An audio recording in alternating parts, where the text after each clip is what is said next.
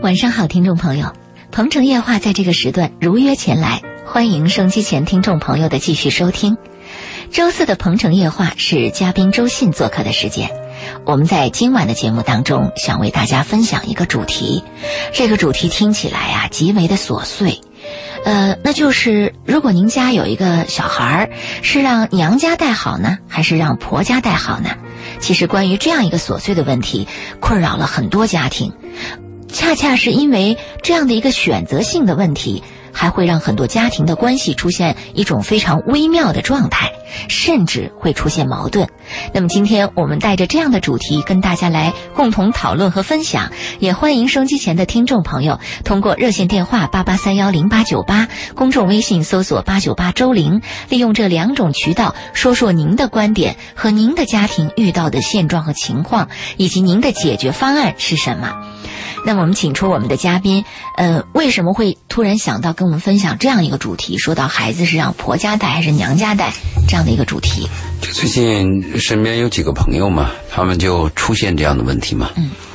呃，本来是件好事情，但是由于这个彼此对于这个权力之争啊，或者是劳动啊，还有孩子的保姆费啊，还有对方的态度啊，会引起一些。问题，嗯，啊，你比如说，这个孩子生了以后，本来是应该是，嗯，最最根本来讲，应该是妈妈带，其实应该妈妈带，对。但是我们的现在年轻的母亲都有工作嘛，嗯，那你怎么带孩子呢？对。甚至有的年轻的母亲还是在职场上身居要职啊，有重要的岗位，嗯。对，比如说你。啊，这我这不是要职，我说的，比如说管理层啊，不能或缺呀，离不开呀什么的，嗯。有人说呢，即使花钱雇一个保姆，嗯，但是也是比较担心。当然了。就家里到底有没有人看着？你不放心啊？对，就是得有一个老人。对。这个老人谁出？那有的家比较顺，我们就不谈了。我们谈的是比较别扭的。是。那我现在碰到的一个情况呢，就是女方家，女方家的这个父母都在忙，男方家男方家的父母也在忙。嗯哼。就四个老人都忙。对。而且这四个老人还都担任着一官半职，呃，什么不是个总经理啊，就是副总。啊。那你再说这两口夫妻嘛，也在忙。嗯，那你说生了个儿子谁带？刚开始生的时候呢，就是男方家，也就是婆婆家来待了一个月，走的时候就丢了一句话：“我那边工作忙，就走了。”嗯，现在这孩子一晃，几个月过去了，女方家撑不住了，就让女方家带。那女方家什么情况？女方家也忙，那你说这个东西应该谁带呢？是啊，这就是这就是个问题了。没错，在这过程当中呢。女方家的经济情况和住房情况都优于男方家，房子也多，嗯，收入也高。那小孩现在这半年多的所有的费用，请保姆的费用都是女方家出，女方父母还帮着带。嗯，在这过程当中呢，这做妻子的就跟丈夫说了这么一句话，意思说，嗯，如果你妈来不了的话，是不是？把这个保姆费出一下，也表达个意思。这男方就回了一句：“能者多劳嘛。”能者多劳什么意思呢？就是女方家你本身你家钱也多，嗯，房子也多，条件也好，嗯，男方就说了个“能者多劳”，意思就是说你还不出钱，谁出钱啊？啊，说反正你钱多嘛，就我们俩都是夫妻了嘛，能者多劳，都是这个话一说以后呢，就女方的父亲就心里就难受了。对。他说这话听起来有道理，但是怎么那么别扭呢？啊，对，怎么那么别扭呢？后来我就跟他调整了一下，我说这个能者多劳应该谁说呢？应该是你说，哎，对不对？客气的一种，就是把这个接下来的那种应该是强势方说，对，强势方这样说。比如说女婿说这个，我妈妈来不了，我这个呃孩子呢用了你们家很多钱，嗯这个时候呢，女方的父母说的不要紧，我们家房子多，嗯，我们家钱也多，我们家人也多，哎，能者多劳嘛。是这个话是良心的。对，如果是弱势方，嗯本身既不出钱，也不出人，嗯，当妻子问到这个事儿的时候，男方还说一句：“能者多劳嘛。”对，能者多劳后面的话你再听着难堪，那你活该嘛？那你谁让你钱多，谁让你钱多？所以这个问题引起矛盾了，就别扭。嗯后来呢，这个事谈到以后呢，我就给了个建议，我说如果是夫妻之间有别扭，最好把它谈出来，告诉对方。嗯，如果你们心里有这个别扭，应该让男方知道。那现在呢，就跟这个女女婿啊，就谈谈这个问题。现在谈谈，女婿倒转过弯来了。嗯，女婿也想，对呀、我爸我妈不能来，他们都是这个厂长啊，什么总经理之类的。那你如果不来，这保姆费你该出一下吧？啊，这个是理所当然的了。没错好，嗯那你提到这个保姆费呢，你让这这这跟这个父母一谈呢，这个男方的父母不乐意了，对说你这是个孝子嘛，怎么搞的？这胳膊肘往外拐怎么搞的？说你看我们虽然是嗯、挣点钱啊，也是高薪，但你知道不知道我们刚买房子？啊，我们房子买了房子要不要装修啊？对，正用钱呢，正用钱呢嘛，你干嘛嘛？而且你又不是不够用，嗯，是不是？你娘家又那么有钱，那对，你看这个问题就出现了。这个问题一旦出现了以后，生活当中啊，它只要引起了一点矛盾，这个矛盾有时候会连锁反应，会扩大化，会有一个晕染的效应，对，嗯这个就比较麻烦。所以你看这么一说以后呢，这个女婿呢还是个孝子，那就不吭气儿了。哎，不吭气儿了以后呢，这妻子又说了，说那你如果你爸你妈不出钱，是不是你把你那个就是你不是有一套房子吗？嗯有一套房子出租那个房子，你把那个租金拿来啊，给我，这个要求也合理吧？其实挺合理的，对嗯，然后这丈夫又说了，那租金要供房的嘛，那房子要按揭的嘛，我给了你以后，我不还要多贴钱吗？哎呀，这简直就是一个死扣了，在死扣。。然后呢，后来我就跟他这个妻子聊，我说你丈夫说的也对呀、你看那个房子，嗯，按揭着呢嘛，如果按揭的钱拿了以后给了你，他不还得垫租吗？是啊，还都是反正里外里手心手背都是你家的房子嘛，都是一个锅里的，哎，但是可是，妻子提了这么一句话，她说：“你知道吗，周老爷，我丈夫那个房子啊，是结婚以前他买的。啊，就是这财产不属于我，对，按我们现在的婚新婚姻姻法新婚姻法来讲，婚前财产和婚后财产是划分的。是即使我嫁给你一百年，但是那个房子只要是你婚前买的，就属于你的。对，也就是说，那个房子供着供着供到最后也是你的。嗯一旦我跟你有一个风吹草动，或者有一天有个什么分裂，嗯，跟我没有任何关系。没错，而且在这里边儿，丈夫还加了一句话，嗯，说我等我爸我妈他们老了退休了以后，还是来深圳好，我我我把他们接来，啊，呃，那个房子刚好够他们住。对，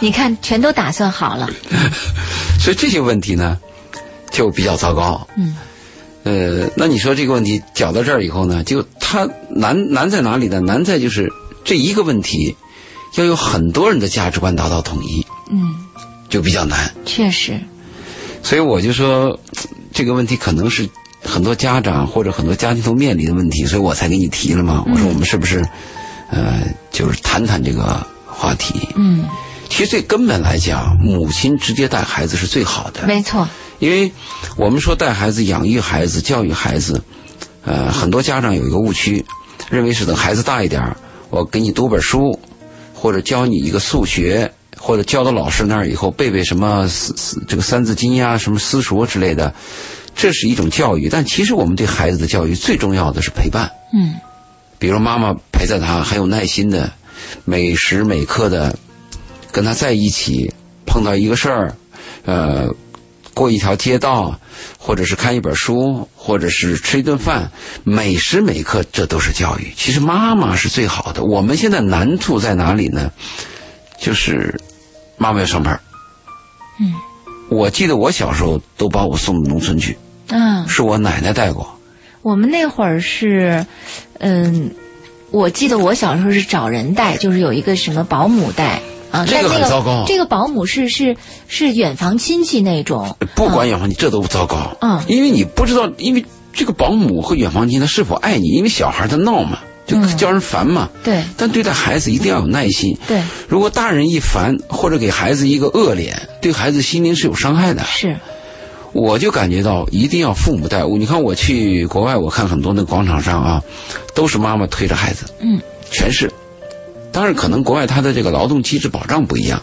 你比如说，呃，新西兰你要生了孩子，这孩子从一岁到十八岁，所有的费用都政府出对，啊。还有一些地方鼓励孩子，你只要一生孩子，政府给你贴钱。给你奖励，嗯哎你你像日本就是，不但是妈妈拿到这个钱，嗯，爸爸还有一年坐月子的啊，费用。是的，是的，这样情况就比较好，所以我们的钱，我们的政府钱不知道这这点儿怎么花，花哪里去了，所以迫使我们很多母亲要上班。嗯，上班以后虽然可以花钱雇一个保姆，但是我们也知道一些保姆啊，我们听到一些负面报道，对很担心的嘛。另外，这保姆从中介市场来的，你又不知根不知底儿，对，你总是很担心的嘛。嗯所以家里得有个老人，那这个老人谁带哎？就牵扯到一些家里的问题了。是，呃，您说到这种情况，在我们收机前的听众朋友那儿也会面临到这样一种问题。前一段时间我接了一个热线，这个热线是一个母亲打来的，就是一个要带孩子的这样的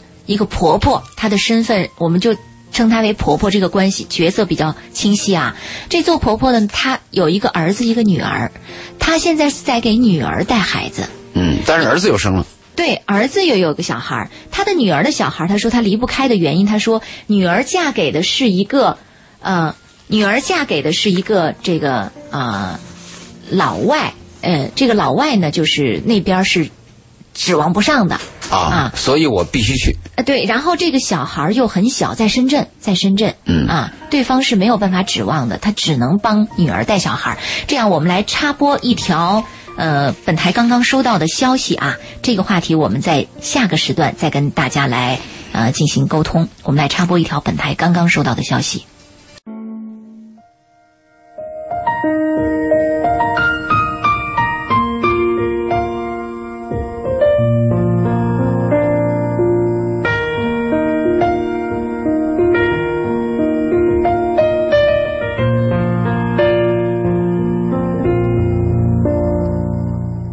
这里是鹏城夜话，我们的节目正在直播，欢迎各位的继续收听，我是周玲。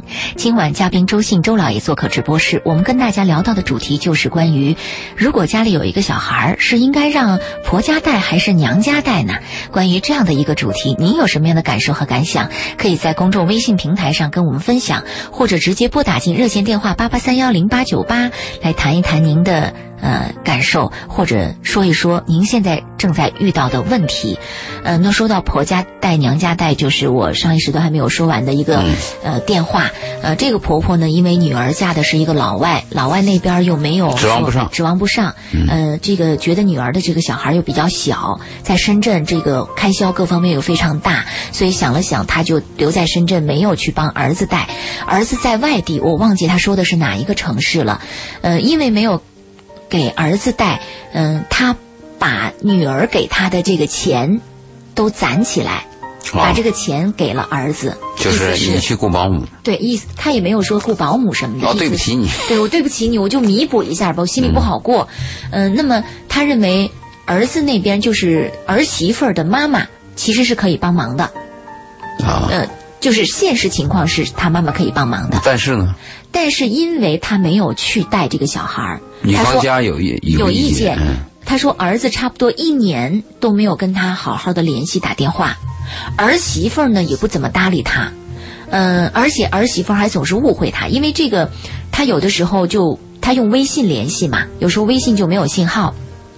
儿媳妇儿可能敷衍的给他发了一个什么信息，他没有及时回，儿媳妇儿就很生气的说：“你看你妈根本不理我，怎么怎么样，你还让我跟你妈联系，什么诸如此类的吧？”呃，就整个的过程让老太太很难受。老太太就觉得，你看我顾着的这边，顾不着那边，嗯，她心里就在想，我就是因为没有跟你看孩子，你们两口子对我意见这么大，而且是特别是我辛辛苦苦养大的儿子，现在对我的态度也是这么冷漠，他心里很难过。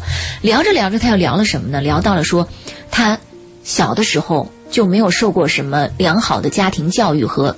这这个这个学校教育，因为家庭经济条件很差。你说他就是讲他儿子，不是他这个老太太她自己，他本身对，啊然后年轻的时候嫁的丈夫又很不好，还被家暴，啊又又这个婚姻很不如意，年老以后要负责孩子的这个这个小孩儿的还还还还看孩子，还被人这个冷落。冷落，对一辈子倒霉。对，他就就回想起来，就说起来，就觉得自己怎么都不顺利，所以他心里面特别难过。因此那天就给我们打了个电话。当然，他这个难过是由这个给孩谁带孩子这个问题牵扯出来的一连串的这样的一个难过的追忆啊。主要矛盾现在集中在没给儿子带孩子，引起了儿媳妇儿以及儿媳妇儿娘家的强烈不满。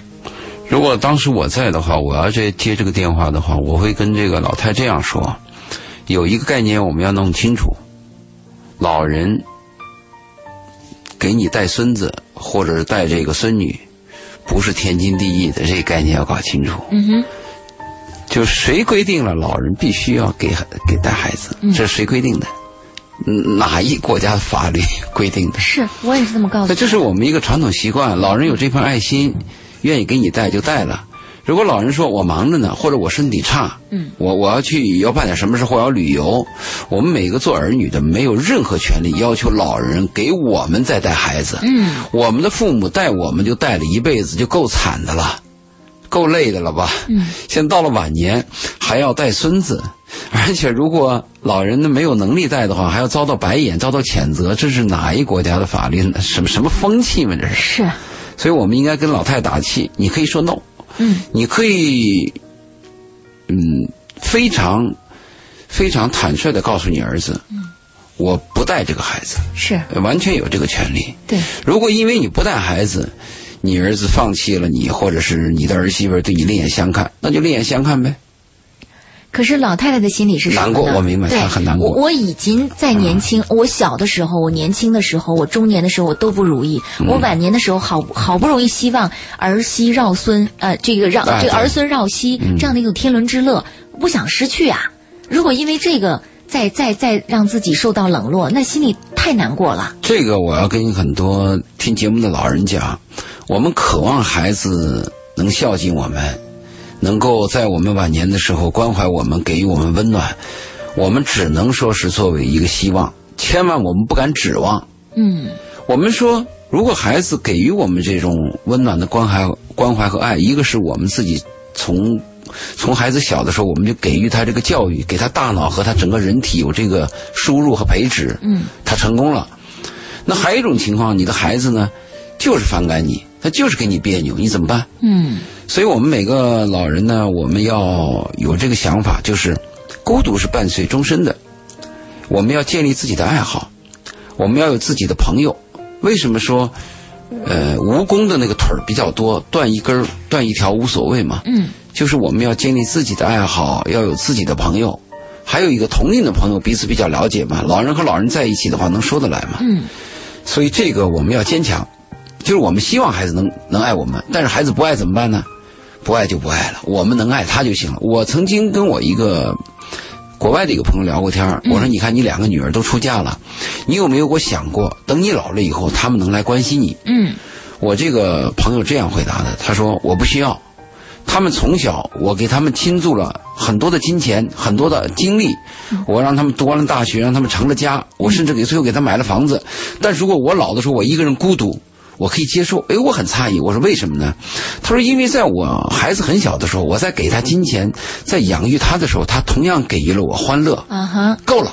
他说我们已经打平了，谁都不欠谁的了。啊所以我老了以后孤独，那是我自己的事儿，是我自己的人生。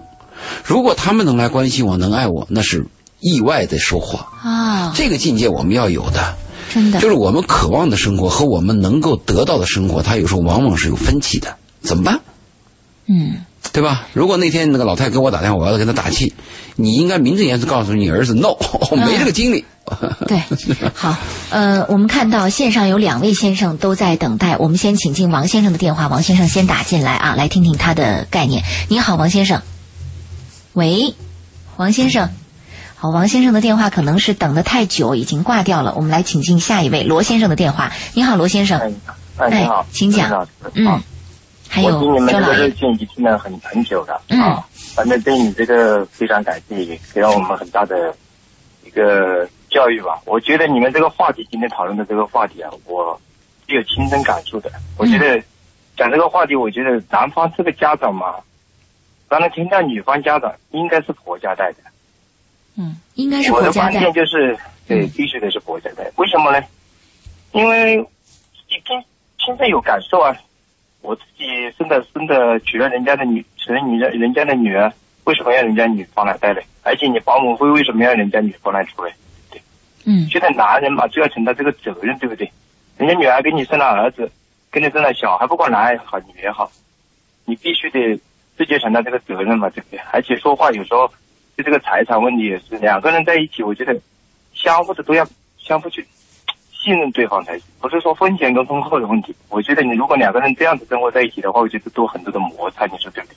嗯那孩子问题嘛，孩子都是两个人的这个，嗯，您家是什么情况啊？我觉得啊您家您家是什么我情况？家嗯我家现在呀、我家就是我妈妈帮我带。嗯就是婆家带，婆家带，嗯，啊，对，一直是我妈妈带，而且我岳母娘来带我都跟她说了，我说妈，我说你够辛苦的，你把女儿养这么大，你看这个女婿多会做人哈！对，我说妈，你 你你你养了这么好的漂亮女儿给我嫁给我，什么都没吃到，我还要你帮我带小孩，我直接把你接上来享享福就可以了，嗯还要你帮我带孩子，本来这孩子应该是妈妈带的，但是我我老婆也有工作，但是我妈妈呢，把孩子带的真的是胖乎乎的，从来没生过病。嗯。所以我我这个媳妇跟我妈的关系也是搞得非常的好。啊，那你们家是比较顺的那种状对，况比。较幸运，嗯。对对对，羡慕，嗯，是。祝贺，嗯，对，不错，这很难得呀。所以这个 家和万事兴，你在外面才能好好的工作，才能没有后顾之对对，忧啊。我对你这个热线我是每天晚上准时会听的，嗯而且我也比较关注，知道吗？嗯。对这个问题嘛，我今天打电话来，我就对我觉得观点，这个不管这个这个这个家长有在听也好，没在听也好，我觉得这必须得是国家的。为什么呢？人家女方家长真的生个女儿出来，我觉得大家都要有这种观念，男人嘛顶天立地，你要承担起这个责任，还不是说保姆费人家女方都出了，说保姆费，我觉得大家都要相互把心放平一点，不要生活在一起，什么磨都磨痕都有，对不对？好必，须得去面对。谢谢罗先生，谢谢您的分享，非常感谢啊，嗯。好，呃，其实像罗先生有这样一个观点的，说必须得婆家带的，在我们公众微信台平台上，我看了一下啊，大概占呃百分之八十以上这样的一个比例，都说认为应该是婆家带。哎，为什么大家都会有这样的一个想法？中国的传统观点就是因为女儿嫁出去就是泼出去的水，啊，女儿就是你们男男方家的人了而。且我添的这个香火是你姓你们家的姓，对呀是婆家的人。你们家生儿子给你们家传宗接代，为什么让我们来带？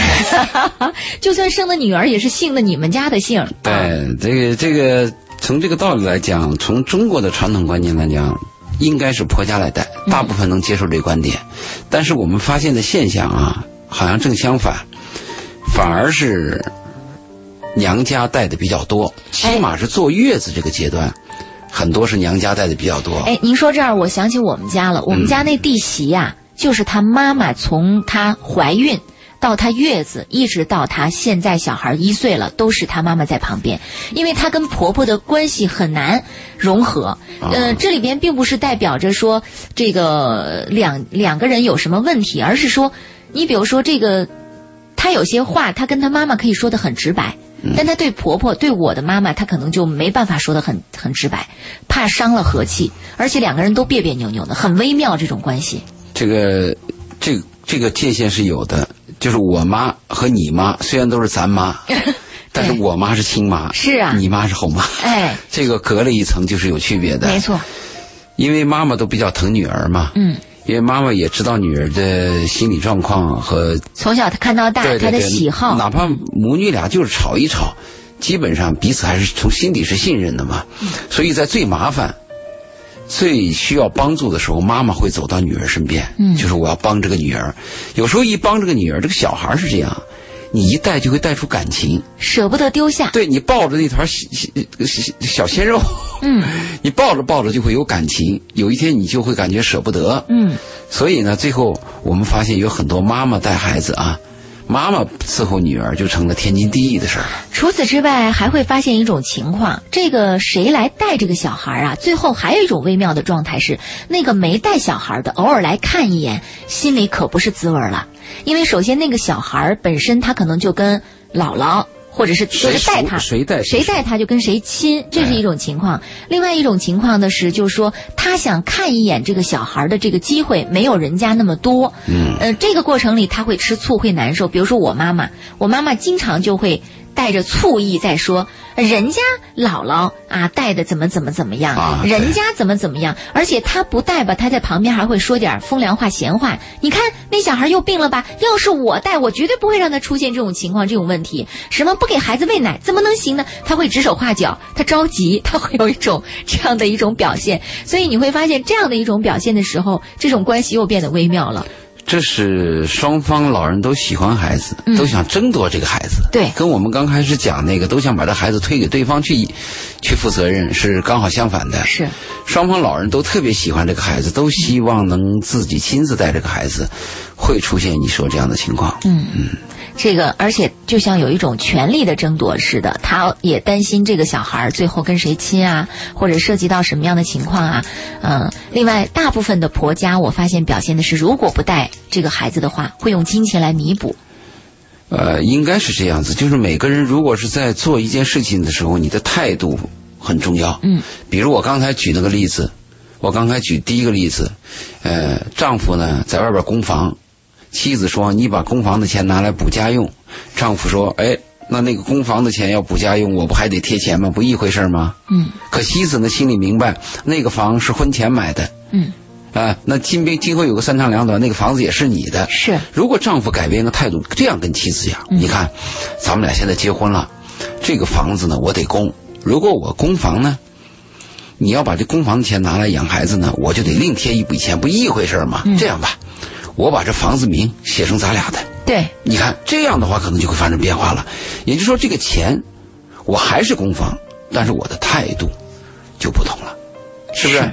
因因为你说你说这个东西是咱俩的，你有没有实际行动啊？对呀。你怎么叫我确认它呢？特别现在婚姻如此之脆弱，哎，如此脆弱。嗯。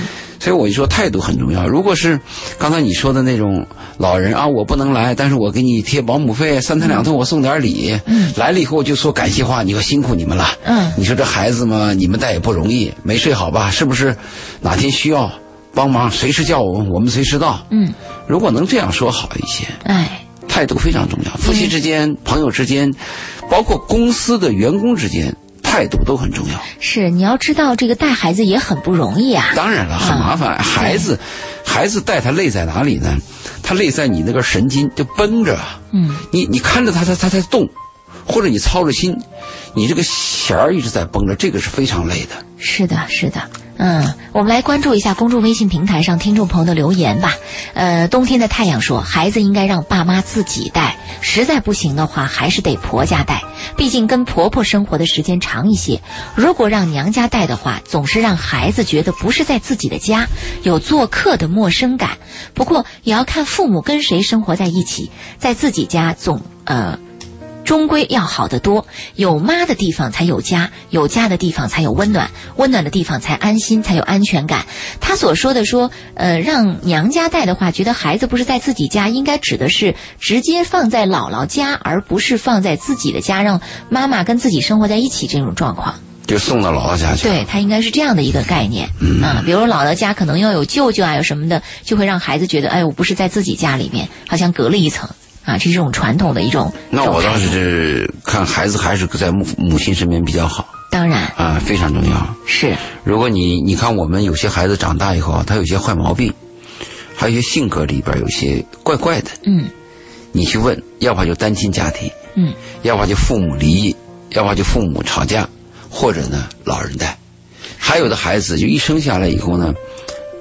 就是上一代人可能有这样的情况，就是我养不起，嗯，我就把你送给谁了，嗯，送给你姑姑那儿或者舅舅那儿。这孩子长大以后见到爸妈，心里有抵触的，嗯，他会感觉你当年抛弃了我，是，所以一定要就跟夫妻关系一样，要荣辱与共，再苦我们要苦在一起，嗯，我们有一些幸福也要幸福在一起。陪伴和在一起是最高境界。真是这样啊！如果是姥姥就婆家和娘家，实在我们要讲这个道理的话啊，我们现在不讲男女平等嘛？既然男女平等的话，那我们做任何事儿也平等了。那是不是就是你出一我十五？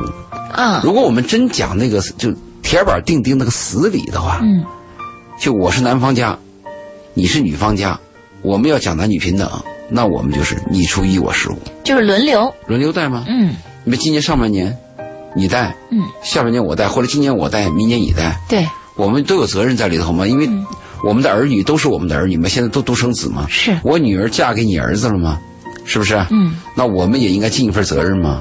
我们不不分这个什么婆家或者是你家我家，我们讲公平性的话，嗯，就先把这个道理大家能不能达到共识？对，如果有些人认为我我们就是因为你应该婆家带，我的女儿给你生儿子就是你带，这公平性就没有了。嗯，确实。啊，丽姐说。周信说的很好，支持我也是婆婆啊，这是一个当婆婆的说的话。我我不知道我说的啥才支持。呃，是上一时段说到的关于这个您对那个婆婆讲的那个态度，就是说我可以跟你说 no 啊，当然了。啊，老人没有没有说天经地义就给你带孩子，而且我我选择想想想给谁带给谁带，那是我的，也是我的是你的权利嘛。嗯对，呃，清风飞扬说，当然是婆婆带了，不过看两家的家庭情况而定，好一些。关键是能带好孩子，看谁把孩子能带得好。啊，有的可能是有那个心，可是却带不好孩子，也有这种情况的。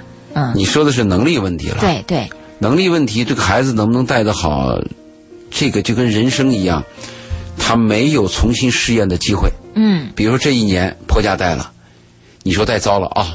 娘家就能带好吗？对，很难讲嘛。嗯，你没有重新试验的机会吗。但如果是婆家和娘家有一种合作态度啊，嗯、这个基础就非常好，就都、嗯、都有合作的态度。就是我们这是我们家的事儿，啊、呃，我的女儿和你的儿子，他们有了一个孩子，我们两家老人在一起啊，我们都要尽尽一份力帮他，在帮。儿女的同时呢，就我们几个老人之间，我们互相也有帮助的愿望啊。你是不是累了？你身体差一点，你身体差点，你歇着吧，我来，是不是？或者你家呢经济条件差一点，那钱我多出一点。如果我们有这种合作态度啊，非常好。如果前提是，如果这个合作态度有问题，我看后面即便是不论采用哪种形式，大家心里都别扭。没错，好，我们来关注一下公众微信平台上另外一位朋友的留言啊，嗯，小娜在公众微信平台上留言，她说，呃，我们家的情况啊，现在遇到了像你们刚才在节目当中说的一种别扭的状况，情况是这样的，我妈妈的这个教育程度啊，不如我婆婆高，嗯，她是小学毕业，现在年纪大了，没什么事儿，就爱打麻将。如果孩子给我妈妈带的话，我和我老公 都有点担心。打麻将。嗯、呃，但是我婆婆呢，她跟我们说她不想给我们带孩子，理由是她身体状况不是特别好，嗯，神经比较衰弱，担心带孩子自己休息不好。可是说心里话，我挺希望孩子能够让公公婆婆带的，因为公公婆婆都是高级知识分子。我认为孩子跟着这样的老人在一起，哪怕他只是监督保姆，都会比我妈妈可能要好一些。我把这种情况跟我老公说了，可是我老公很为难，说父母年纪大了，他们要享受自己的晚年生活，不应该勉强。如果我妈妈有空，还是让我妈妈来带，让她去看着保姆就行了，主要的活让保姆带。我认为这不是看不看的问题，这真的是让孩子受到整个的影响问题。我知道我妈的条件和和情况，她到哪儿都要盯着牌，都要打牌，都要打麻将。我特别担心我的孩子受到影响。现在这种状况，我非常的为难和纠结，也很生我公公婆婆的气。因为这个原因，我跟我老公的关系也很紧张。现在我就是想让公公婆婆来带孩子。那我目前这种状况。周老爷，我该怎么来做一个决定呢？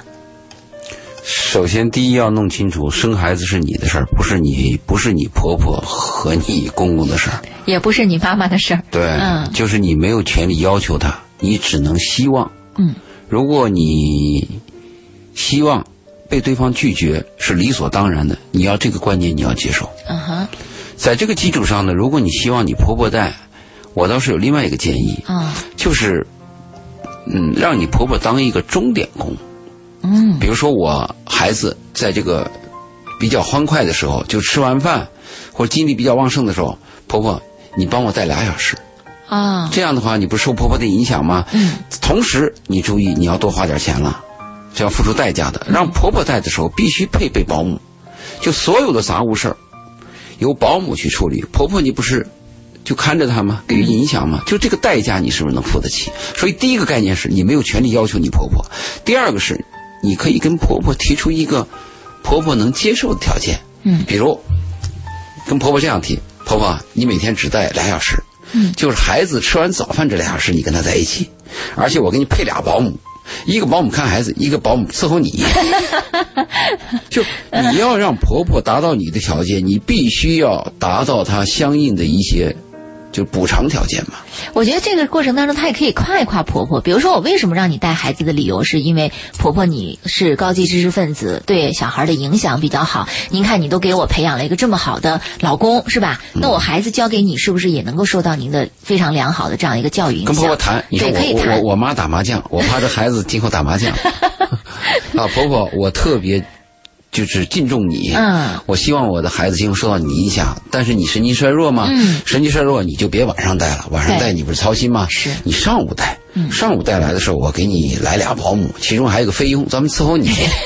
这经济条件得有雄厚的实力啊！我我是这样认为，天下没有没有免费这个的午餐一个是没有免费的晚餐，再一个天下所有的谈判都可以成功，啊只是代价。哦，是这样的你，说什么谈不成就是啊？就可以谈得成，就是代价的问题。是的，是的，如果最后所有的代价你婆婆依然说 no，那你要欣然接受嗯，啊，你不能因为这个问题记恨人家啊，还跟你丈夫闹别扭，最后闹的这个别扭越来越来越大，你你自讨没趣嘛。没错，其实生孩子就是你们自己的事儿。嗯那如果是这样，你跟你丈夫如果谈不拢的话啊，既然你丈夫说，啊、你婆婆身体差，你是不是跟丈夫再变换一个条件？嗯你说那丈夫这样了，呃，我当全职太太，嗯这段时间我们家过得就穷点儿就穷点儿啊你一个人撑着，撑到几年以后孩子能上学了，嗯我再去工作，行不行？我们不要把什么东西都贪婪的拿到手嘛。我们人生一个阶段它有一个主题，一个阶段又有另外一个主题。嗯，我们围着这个主题，只要这个主题有价值，我们可以牺牲其他的东西嘛。嗯，如果我们什么都想得到，特别是在物欲上我们都想得到的话，可能我们一些有价值的主题啊会受到伤害，没错，对吧？跟你婆婆谈不了，回来跟丈夫谈，我当全职太，我带。就有一段时间要有一个主旋律在哎，我妈打完牌以后就来洗衣服，其 其他的我来教育，对对，是不是？有道我们理。变通一下。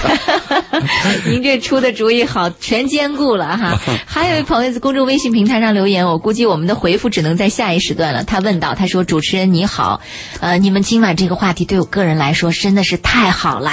我们家的情况是我妈妈要带，我老婆不让她带，连孩子都不让她碰，只要她自己的妈带。”像这种情况，能不能给我点意见？你看，还有这样的一种状况啊。那我们在下一时段回来，针对我们这位叫新之约所出现的这种状况，给他一个呃回复和解答啊。呃，其他的听众朋友，您遇到的情况还有哪些问题？欢迎继续通过热线电话八八三幺零八九八，公众微信平台搜索八九八周玲，利用这两种渠道来跟我们互动。我们今晚的主题分享是：孩子应该由婆家带还是娘家带？您家遇到的情况是怎样的？欢迎分享。下一时段回来，我们继续今晚主题。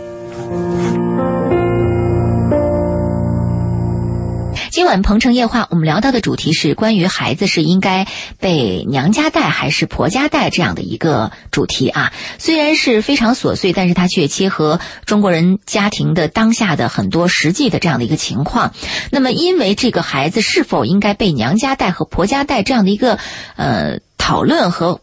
关系啊，涉及到了很多问题出现。你比如说，甚至涉及到了这个家产问题，涉及到了婆家和娘家的这样的一个关系问题，呃，等等吧。那我们今天在分享这样的一个主题的同时，听众朋友也纷纷通过热线电话八八三幺零八九八、公众微信呃搜索八九八周玲这两种渠道，在跟我们分享他们家遇到的实际情况。呃，你比如说，有一位这个新之约在上一时段就跟我们。呃聊到了，他说：“这个主持人你好，你们今晚这个主题啊，对我个人来说太好了。我们家的情况是我妈妈要带，可是我老婆呢不让她带，连孩子都不让她碰，只要。”呃，只有他自己的妈妈能带。那像这种情况，我该怎么办？能不能给我点意见？嗯，这个情况我们来问问周老爷，他这种状况应该怎么办呢？像这个，呃，男方就不知道原因，就是为什么你老婆只让他妈带，不让你妈带？就是到底是你老婆跟你妈有矛盾，还是你老婆对你妈的教育有问题，还是你老婆对你妈的生活习惯有看法？嗯，就这个原因我们不知道。是你比如说有些老人吧。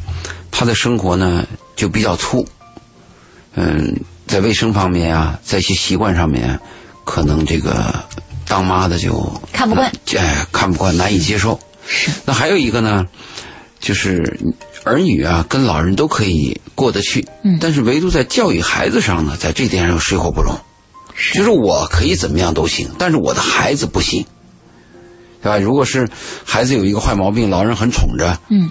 这家长就认为你这个宠孩子是有问题的，没错。但是老人就宠，是不是在这个教育上有问题？一旦发生这种教育有分歧，生活习惯有问题，啊，有些那个老人是什么东西都给孩子吃，孩子要什么就给什么，嗯，特别有些甜食，还有街边小店的垃圾食品，嗯，那可乐就没有原则对孩子。对，我就说我们要闹清什么原因才好分析。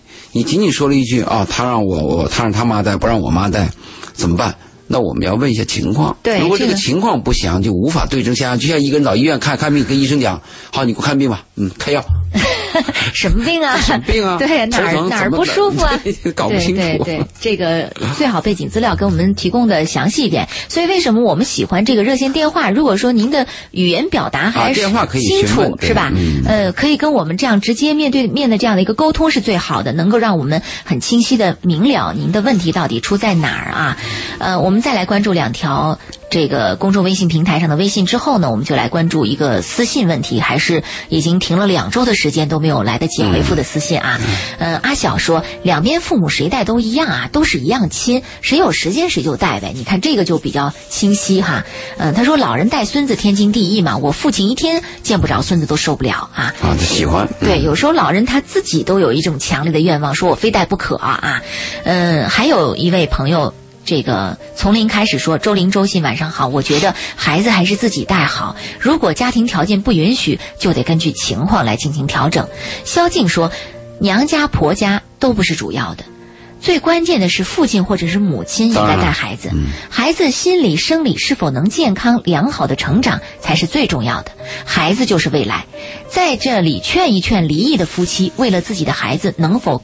该放弃一点可恶的自私自利，妄想乱欲，妄想这个与乱欲，为了自己的孩子负起一个为人父为人母的责任吧。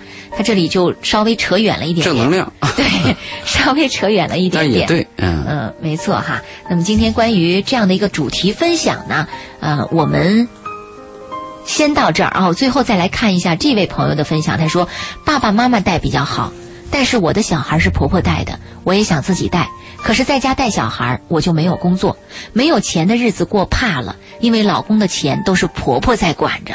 啊，这样子。对，还有这样的。啊。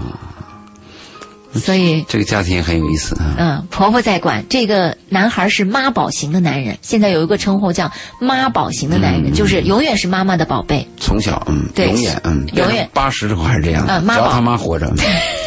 是他妈妈统管一切，垂帘听政。那这个这个局面，他是迟早要终止的。嗯，不然的话，这日子怎么过呀？对，肯定会有问题的。而且在终止这个裂变的过程当中，会产生很多矛盾。没错，确实啊。好，我们来，嗯，就我们今晚的这个关于孩子娘家带、婆家带这样一个主题，我们先说到这儿。嗯。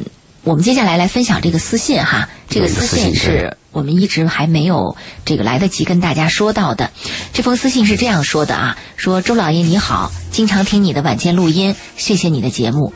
我成功考上梅州市乡镇公务员，但是工作中我又遇到了很多困扰。如果周老爷有时间，请帮我在节目中说说。我不知道我们这位朋友。呃，有没有在关注我们的节目？不过他说我每次都听盛基慈的录音，这个挺好的。哎，盛基慈去你公司之后还在录我们的音吗？还在录啊，那。是不是不用我再给你提供录音了？他录给你需要需要，因为他录音那个质量和你这个电台的版本有区别的嘛。哦，明白了。啊好的，好的。啊，他接着说说这个，嗯，他每天都听录音，这个我我就放心了啊。就即便今天没有时间听节目，圣基茨的录音他还在听。他说，基本情况来了：一，我今年二十五岁，是乡镇公务员，所以全部工资加起来才三千多，父母是农民。父母都是农民，没有背景，自己实力也不是很强，只是很勤快地完成领导交代的事情。部门办公室打扫卫生全是我一个人做的。同事进来的另一个同事因为是官二代，领导从不叫他打扫卫生。有时我说他，请他帮帮我，他也是很拽的说，领导又不是叫我打扫卫生，他干嘛要帮忙？有时我真的很累，其他部门也是一有重力活就叫我，我又不好拒绝。但是越不拒绝，就越是一有事情就叫你。有时候同事老是要我请客，一请三四百就没有了。这不，昨天，呃，不请客啊，因为我拒绝请客，跟一个同事闹僵了。最重要的是，我还和那个闹僵的同事住在一个单位的宿舍房间，低头不见抬头见。他三十岁，经常说我坏话，说我勤奋是虚伪，说我有个好本事不如有个好爸爸。最主要的是，他把我洗澡后穿内裤的图片以及生活细节，比如喷香水、洗面奶、梳头的图片，都发到工作微信群，搞得女同事老是笑我。我也是有自尊心的呀，所以昨晚我跟他吵架了。二，乡镇单位工作避不开要喝酒，但是我鼻子红，不能喝酒。领导就说喝酒也是工作的一部分，你不喝酒就没有机会升迁的，一辈子就这样子了。三，我是不是太啰嗦了？希望周老爷看得懂。四，我的困扰是一方面我喝不喝酒，我这辈子。就领着吃不饱饿不死的死工资过了吗？另一方面，我跟闹僵的同事如何相处才好？望支招。接着，如何面对女同事的嘲笑？最后，我这样没钱、没地位、没房、没车的人，长相又不咋地的，如何找对象呢？谢谢。哎呀，我看了怎么就就一连片的这个问题都出现了啊？嗯，他首先我们要谈公务员吧，嗯，又是个乡镇公务员。是，我的兴趣是，为什么你要选择这个行业，就这种生活？因为我们选择很多生活是我们自己可以选择的。嗯，在某一个环境当中，好像我们很被动，但是在有一些情况我们可以选择，比如公务员，为什么你选择？最近我们有些报道，就是有些公营公务员跳槽，而且我们今年发现，就是应聘公务员的数量开始下降。嗯，往年是几百个人竞争一个岗位，对，这个在全世界都是感到很奇怪的一件事儿。是，你在日本公务员的应聘率啊只有百分之二，嗯，就是一百个人里边只有两个人对公务员感兴趣。呃，人家可能是走投无路才去考公务员。哎为什么在我们国家 这么多优秀的人愿意去当公务员？这是我们要思考的问题。是，公务员他有什么东西在吸引你？他是给社会创造更大的价值，还是更辛苦，还是利润更高，还是你生活的更更安逸？这是我们每个人要扪扪心自问的。就是你去公务员，你想干嘛？嗯，这个是我想问这个小伙子，你为什么选择公务员？那么多的行业，那么多学手艺、干事儿的机会，为什么你恰恰选了公务员？这个是我要问你的问题。第二个，你说工资低，那工工资不是低的问题，公务员的工资是透明的，嗯是国家规定的，因为你是公务员，你是人民的公仆，就是你拿了纳税人的钱，嗯，你在为纳税人服务。我们要搞清楚，很多公务员高高在上，手里掌握一个章子，就不知道自己姓啥为老几。他把自己位置搞清楚，就是你是拿的纳税人的钱，你应该为纳税人服务为。纳税人服务，这个是基本的概念。是，所以你的工资低是理所当然的，是透明的，因为你现在刚进去嘛，你工资就这么低嘛，那你知道工资低，那为什么你还选择这个是，公务员？那我还想问你，对，嗯，这完全是你的一个选择问题这是你。选择问题。那工资有工资高的，为什么你不去？对，我相信一定比你有现在工资高的，比如说服务业呀、工厂啊，还有一些什么物流啊，你你你包括你去跑一个什么，如果我是他，我会这么回答：啊公务员地位高啊，还有晋升的可能啊。对呀、那你有所得，那你工资低你忍着，对对不对？就所有东西都在忍着你你挨骂你活该，你扫地你理所当然，那我们就要这样说了。对，因为你有一个利益的驱动力在那当里当。然是这个问题，人是趋利化的，无利不起早嘛。所以我为什么质问他呢？我在这个质问当中有一点歧视的心态在这个地方存在。如果你是个有志气男孩，既然你对这个环境你感到厌恶，嗯，人事关系又那么差，嗯，又要看领导脸色，工资又那么低，他的同事那么恶俗，对，而且以这个富二代还嘲笑你，为什么你还官二代？为什么你还要待在这儿？嗯哼，一点有点志气没有？是。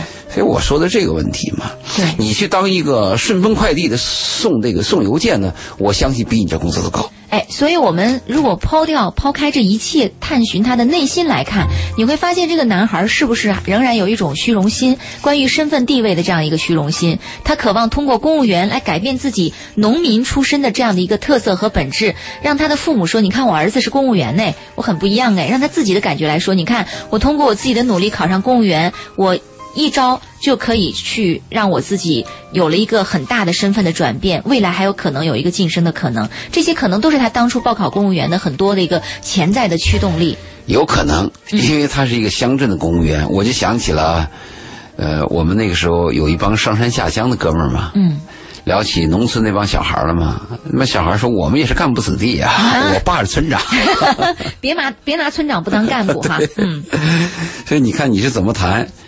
去公务员，如果是像他来讲，有些人可能是就是我要要一个身份地位，嗯哼，我在我们村里边要显出来，我几乎是当官的料，是，我是吃公粮的，嗯，但是我们城市很多当公务员的，就是有点好逸恶劳，就是有投机取巧，他就认为公务员生活环境好，工资有保障，国家有分房，嗯，而且我今后还有一官半职，我活得还清闲。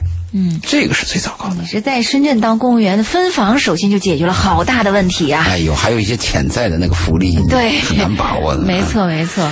但是有个好现象，就是今年的公务员开始在下降。什么时候我们国家的这个年轻人啊，对公务员是放在第二位、第三位、第四位的选择，而不是第一位的选择，这年轻人就有出息了。我是这样认为的。如果一个男孩跟我讲，我的志向当公务员。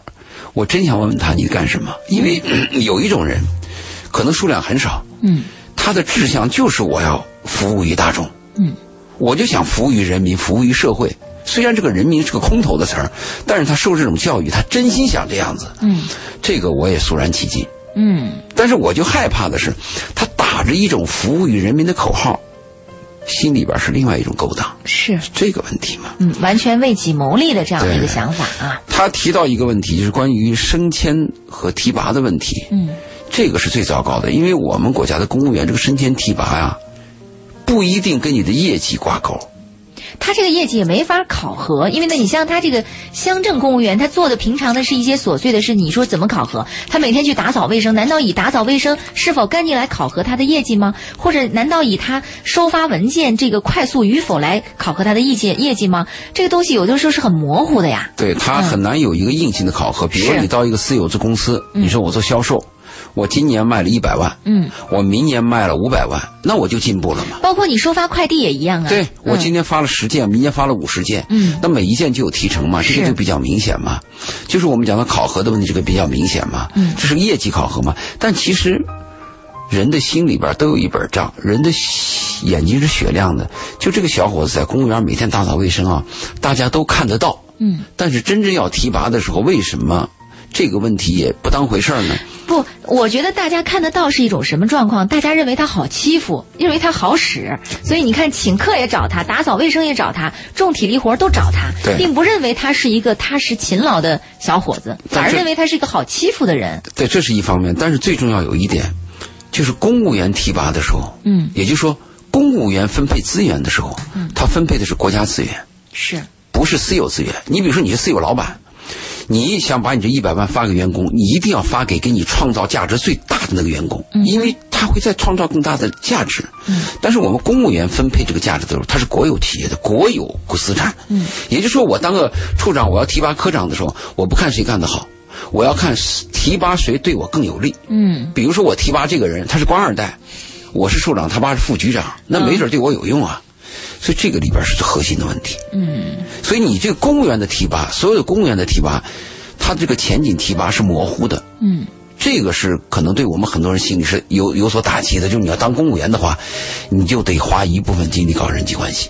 没错，你就得扫地，他扫地就是在搞人际关系。嗯，是我记得我我们那个原来在体工队打球的时候啊，最近你要看谁扫地。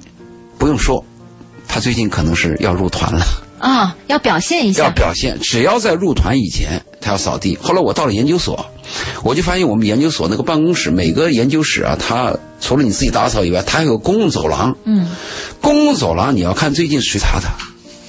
嗯，我我觉得是有的时候这个这样的一个一个状况啊，确实你会发现在这样的一个呃体制下，或者说在这样的一个呃工作状况下。你想做到一个什么样的程度，确实不容易。就是你的前途和你自己的一个理想，肯定是有一点距离的，而且可能会比较吃力的这样一种状况。还有就是他最后说到了关于这个找对象这个问题。先先不说到找对象，先说他个同事关系啊，同事关系。他们同事关系说这个请客那个喝酒嘛，他不去也不是，去也不是，去了呢自己钱就没了。嗯，不去嘛又担心好像别人小瞧他。嗯，这个里边我要提醒他。就是我像我我做节目跟很多听众说的问题，在同事当中不要渴望建立朋友关系。嗯，同事就是同事，同事是个什么关系呢？我们不止一次的谈过这个话题。两个人进山，准备睡觉的时候，突然来一只狗熊。嗯，然后一个人就跑。嗯，然后那哥们儿就说：“你跑啥嘛？你再跑也跑不过狗熊。”那哥们儿说：“不要紧，我只要跑得比你快就行。”啊，这个就是同事关系。嗯，同事关系的实质是一种竞争合作关系，也就是说，你们俩平时的表面现象是合作，因为要把这个事情办好，但是在实质内容来讲是竞争，就有我没你，有你没他，一个科里五个人，最后只能提一个人当科长。所以同事关系，我建议你们不要去建立朋友关系，就下班我就回家，对不起，得罪就得罪，我上班我要尽我的力，把我的事情干好。如果一开始啊，你跟这些同事关系就搞得很近乎，你以为能把关系搞好？错误的，一开始就保持一个冷漠关系，就我们同事关系。上班我该扫地扫地，该干嘛干嘛。下班下班我就回家，嗯，对吧？叫近而不亲，有距离。嗯，这个男孩还有个问题啊，你注意，他刚才虽然说了一句，你可能没留意到，我留意到了。他说，他那个朋友，他那个同事把他的什么内裤、香水、我看我看到了，我就说他很恶俗嘛。他这个同事怎么这么恶俗？你说他恶俗，是不是还有一种情况，他妒忌他？你你不，你的注意力放在那儿了，因为你是女人，嗯，我是男人，我的注意力在哪里呢？你们个大男人，你要什么香水，要什么洗面奶呢？啊，我的问题在这儿呢。对对对，故意就曝光你。你是女女人，所以你认为洗面奶、香水是正常的，正常的。但我认为是反常的，因为什么？我那个外甥从澳澳从澳洲回来，那个外甥，你到他的房间去看看，一层香水、洗面奶，这样啊？我见了就气不打一处来。男人就应该粗糙一点。你这男人可以有一瓶香水我也不反对。男人有个洗面奶洗面奶，我不反对。但是来那么一批，人家换着用不行啊。来那么一层，人家一三五二四六有分配的。我特烦。这这个是有点过了，是有点。这个男人就要像个男人一样，嗯，女孩就要像个女孩一样。嗯，现在搞的是女汉子。嗯，男人 男娘娘腔，男人娘娘腔，哎呦，不伦不类，这个这个社会怎么回事啊？我不知道。嗯，是是。最后一个，他说那个是女同事瞧不起他，嘲笑他，嘲笑他。嗯，那那我说不是女同事嘲笑你，就周老爷也嘲笑，也在嘲笑你。你那么细腻干嘛？你没出息，而且还是乡镇的这个公务员。你想你在那个环境里，你这样可能就有点突出，是吧？嗯，就是我建议你啊，如果你要是当公务员。就堂堂皇皇、端端正正去当这公务员，我该干嘛干嘛，人际关系我不搞。嗯，如果你们把我裁下来，裁下来我就把我的一份工作干好，因为你当公务员就是服务于人类的嘛，服务于人民的嘛。嗯，你搞好，就是当官就别想着发财。嗯，发财就别想着当官，这两个不能燃燃到一起，燃到一起就很麻烦。或者这个人际关系我也不管，你让我请客，我没有钱，我就告诉你我不想请，我不去喝酒，我请不起，我请不起，我也喝不了。我钱我妈收了，我妈保管。这个你你你爱干嘛干嘛，你要不提拔我就算了，我就一直都这样，是是吧？不不是一直这样。嗯，我的建议是，如果你要看到里边太恶俗，提拔不了，嗯，你走人。对，世界这么大，你这么年轻。只要你肯干努力，愿意把你的一一一一身的劲儿每天都使完，我相信你赚的钱比现在多。我相信有一些女孩看得上你。是哪里留不住你啊？我觉得这都不是问题。就是根子出在你身上。对，而且你自己的条件好了，女孩肯定会找你。对，你现在想象一个，一个像这么像什么李佩普啊这些什么作家里边的一个一个小人物，你想象一下啊，一个公务员，一个乡镇的公务员，给同事还要买酒。是不是？嗯，还要扫地，嗯，还跟官二代在一起，这活得太憋屈了。啊，同事女同事还小瞧他，嗯。但是呢，在这么憋屈、这么紧张的一种生活当中，还伴随着洗面面奶和香水。你想着这个小人物的描写，太多么丰满了。悲剧的一种生活，无聊透顶了。是的，是的，哎当然，，对不起，我说话有点难听啊。既然你让我说说吧，所以我就说，说了以后你可能感到会难过，但有一天呢，嗯，你真听了我的话，如果你刚强一点，咬咬牙，能战胜自己，我这个话可能对你还是有些启迪的。忠言逆耳利于行，良药虽苦利于病。嗯，真是这样的。呃，这是我们对这封私信的回复。如果其他的听众朋友，呃，还有什么样的问题想询问周老爷的话，可以关注周老爷的新浪微博“周老爷二零幺幺”，周老爷二零幺幺，这是他的新浪微博的这样的一个呃微博名微博名哈，你可以搜索一下。我们今晚的。鹏城夜话到这里就全部的结束了，非常感谢听众朋友的收听，嗯、下期节目我们接着再会，感谢周老爷做客，我们下期节目再见。好，再见。